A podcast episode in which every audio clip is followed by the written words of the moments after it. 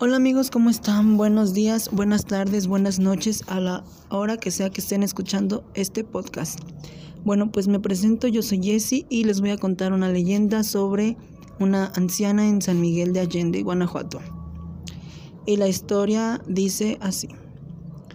Una mujer que a principios del siglo XX existió, la cual, ya estando anciana, una noche mientras planchaba en la comodidad de su humilde casa, salió al aire frío lo cual hizo que le diera una parálisis facial. Su boca se le fue haciendo de lado con el transcurso del tiempo por dicho suceso, y la pobre mujer tenía que usar un velo puesto que la pena era tan grande que solamente las personas de extrema confianza sabían su secreto en su cara. Era una mujer ya grande de edad, que muy respetada por su forma de ser tan amable con las demás personas, había quedado viuda desde hacía mucho tiempo, pero de igual forma tenía un gran corazón, sin importar su condición humilde. Era de estas señoras que les gustaba ir a misa a la parroquia a las 4 de la mañana, pero vaya, que llegaba temprano, inclusive a veces con una hora de anticipación. Pero bueno, a lo que íbamos. Nuestro personaje había sufrido de esta grave deformidad en su cara, y daba horror. Si alguien la veía sin su velo, porque su piel pálida y pegada a los huesos dejaba una sensación de haber visto un espanto.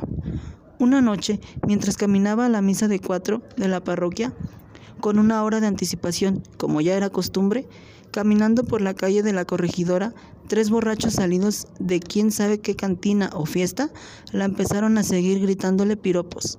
Óigame chula, aguántame primor, no seas mala, ya te estoy saboreando.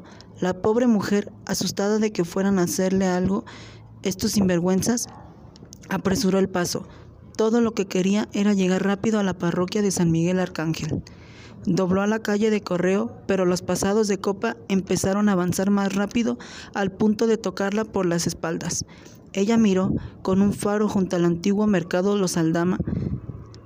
Entonces, entre risas, corrió rápido hasta la poca iluminación que había para descubrir su cara demacrada ante sus persecutores. Cuando hizo esto, acompañado de un Ah. Los pobres hombres creyeron haber visto a la llorona, por lo que corrieron despavoridos a todas direcciones.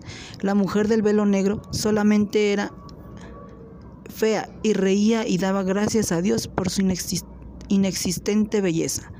La mujer del rostro pálido nunca supo quiénes eran esos tres canallas, pero en el pueblo comenzó a correr la leyenda de que una mujer hermosa que caminaba por la calle de correo para que los hombres nocturnos fueran tras de ella, solo para cuando tenerlos en el puño de mano se convirtiera en una horrible calavera, lanzando un grito de ultratumba.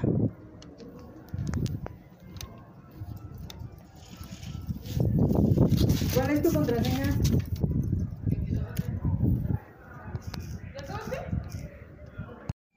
Hola, soy Paola y junto a Gloria Juárez les contaremos lo siguiente. Comencemos. La tapada misteriosa. La leyenda cuenta que en el antiguo pueblo de San Miguel de Allende había una mujer que a causa de un enfriamiento sufrió una grave deformación en su cara. Por esta razón, usaba un velo negro para cubrir su rostro.